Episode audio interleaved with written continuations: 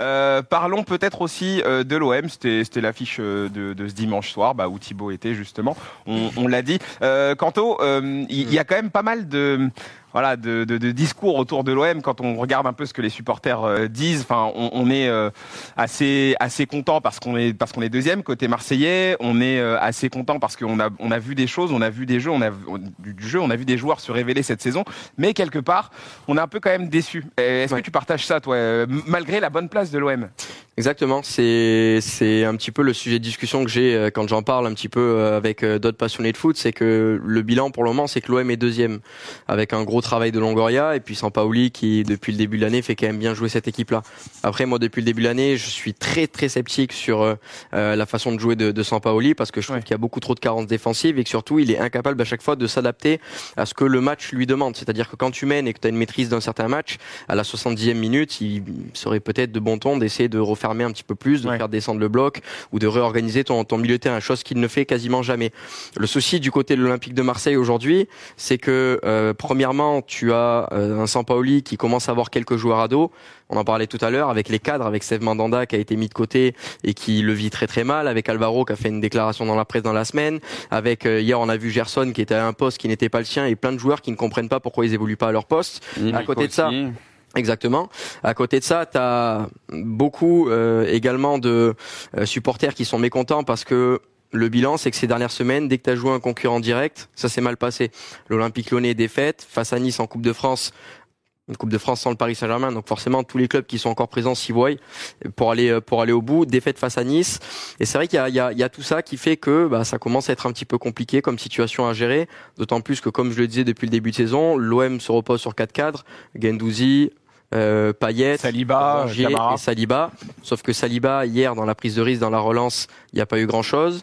Euh, au niveau de Rongier, on l'a senti un petit peu plus fantomatique. Lui qui, normalement, est au milieu de terrain, mais vient aussi défendre dans, dans ce poste de, de latéral quand, euh, quand euh, Lirola ou Senji sont, sont un petit peu trop hauts. Donc, il est là pour colmater les brèches. Gendouzi, on a le sentiment qu'il a tellement de volume de jeu dans cette équipe-là que ça Mm. fait maintenant quelques matchs qu'il en fait C'est un peu trop. carrément trop. C'est un peu Exactement. trop, ouais. s'éparpille un petit peu. ouais. Exactement, il s'éparpille et du coup il est plus dans le registre de ce qu'il sait faire, à savoir organiser le milieu de terrain, récupérer des ballons et venir Après, casser ça- les lignes. Ça, ça a peut-être été souvent à la fois, je pense, sa qualité et, à la, et en Mais bien même sûr, son mais- défaut. mais- C'est mais quelqu'un qui sait faire beaucoup de choses, mais qui a du mal à se canaliser. Du coup, parfois, ça va très bien se passer. Tu vas le voir un peu partout à la récup, même décisif. Et parfois, bah, quand ça se Oui, passe mais un c'est- aussi lié à ce qu'on lui demande. hein. Moi, Ouais, j'ai- vu de mes yeux vus des trucs assez étonnants, des, des permutations Lirola, Gendouzi que je ne comprends pas et que Ouais. je comprends toujours pas. C'était à Metz il y a il y a huit jours.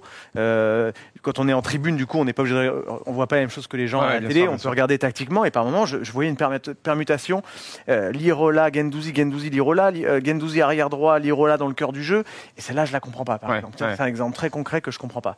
Voilà, attention, à mon avis, à ce que trop d'originalité ne tue pas l'originalité, quoi. C'est ce qu'on reproche un peu à Sampaoli, en fait. Ah, c'est le petit. Il y a, a l'ombre d'un doute maintenant, effectivement. Moi hier, j'ai pas compris. Euh, Payet, Payet, milieu offensif gauche, euh, ça me gêne un peu, quoi. Ça me gêne un Et peu. puis Et Gerson, euh, son positionnement aussi. puis- Ouais, et, et 4-4 latéral, euh, Gerson, à la fin, ouais, une ouais. demi-heure. Et ce- Et ce 4-4-2 qui avait si bien marché contre Angers, euh, où ils en mettent 5, Le seul bon match que tu fais ces dernières semaines. qu'on revoit pas, qu'on revoit pas. Moi, c'est pas trop l'évolution de Sampaoli dans le match qui m'interpelle. C'est parfois même la composition euh, initiale qu'on a même nous du mal à déchiffrer. C'est nous qui, euh, quand vous regardez le match, la composition qui apparaît à l'écran, Ouais, ouais. c'est nous Amazon diffuseur qui décidons. hein.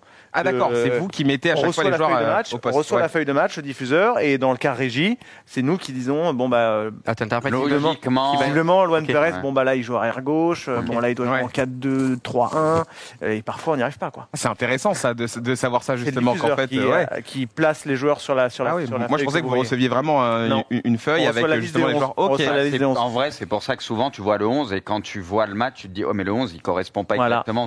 Alors parfois t'as le diffuseur qui a mal senti le truc, mais on, on fait ça avec nos consultants. Ouais, non mais Donc, évidemment. euh, Bonner, Chéroux et j'en passe, Évidemment. euh, qui te disent bon bah ça va jouer comme ça. Moi aussi, c'est c'est intéressant parce que moi aussi, je pensais que vous aviez le 11 et peut-être que Non. ça pouvait être un peu de bluff, mais on vous donnait un 11. un dispositif et non. peut-être que lui changeait son dispositif un peu de bas. Je pensais ça aussi. Non, non, on a juste la liste euh, des 11 joueurs titulaires et euh, c'est à nous de les, les positionner. Et faut avec euh, Sampaoli, on se fait quelques nœuds au cerveau euh, euh, avant la prise d'antenne. ouais. Non mais c'est même pas étonnant. Zal, tu voulais Ouais, réagir moi, j'avais une question à propos de l'OM. C'est leur bonne phase de jeu, c'est quand ils jouaient à 3 derrière, et depuis quelques temps, ils jouent à 4.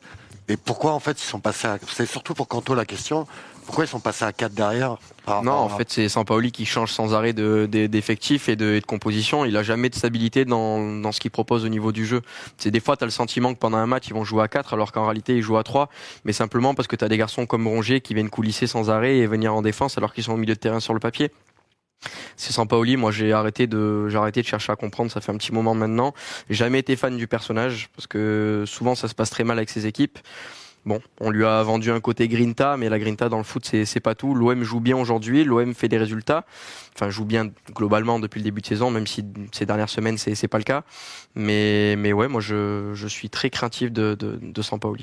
On, on a un petit problème avec ton micro, Zal. On, on- on va, on va régler ça. Euh, Thibaut, toi, euh, Sampaoli, parce que c'est vrai qu'on on en parle, c'est intéressant.